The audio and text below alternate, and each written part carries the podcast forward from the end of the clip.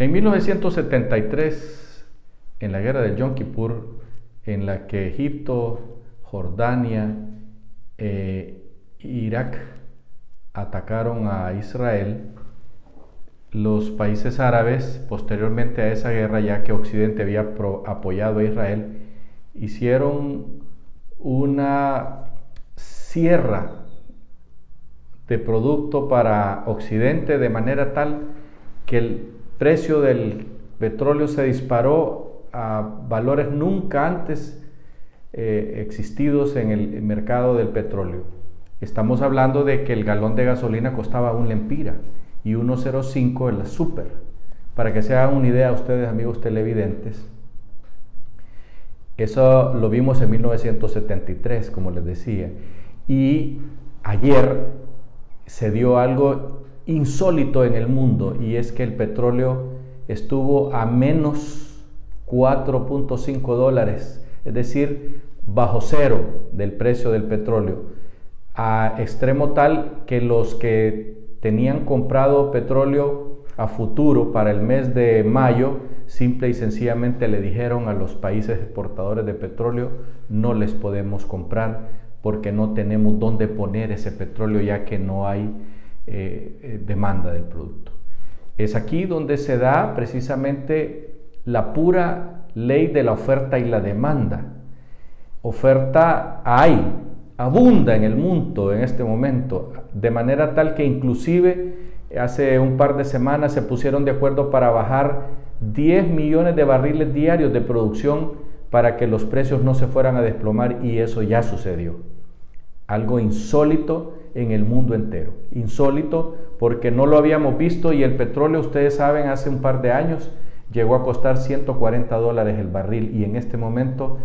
según estábamos viendo temprano esta mañana, está apenas a un centavo sobre cero el precio del, barril de petróleo. De manera tal pues que eh, esto se ha dado precisamente porque el mundo está encerrado más de la mitad de la población del mundo está encerrada en sus casas, no están produciendo y esto lleva como consecuencia que las bolsas de valores de todo el mundo se han venido abajo y que además al no producir se están cerrando miles y millones de empresas y se están perdiendo millones de puestos de trabajo. En nuestro país eso pues ya lo estamos viviendo en carne propia y aunque el petróleo ha bajado de precio aquí en Honduras, no se ha dado con eh, la velocidad con que ha bajado el mercado, de manera que todavía estamos pagando caro el petróleo a pesar del costo en el mercado internacional. Y de ahí también podemos nosotros sacar que los famosos señores del CRE, que son aquellos que nos suben o nos bajan los precios de la energía eléctrica aquí en Honduras, tampoco han hecho su tarea y no nos han querido bajar el precio a la energía eléctrica y la estamos pagando siempre más caro que en toda América Latina. Más caro que en toda América Latina y el gobierno no ha reaccionado y estamos pagando entonces como un impuesto adicional el costo de, lo que nos cuesta la energía eh, que produce el búnker y, el diésel.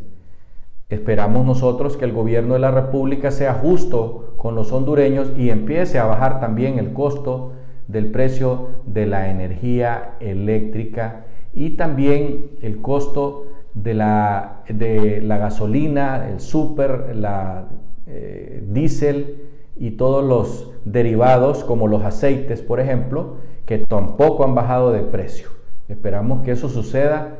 pronto porque esto hay que aprovecharlo. Difícilmente vamos a tener otra oportunidad como esta. Quién sabe en qué parte de la historia nos va a tocar, pero en este momento hay que aprovechar esa situación porque el gobierno de Honduras, que es el que importa el petróleo,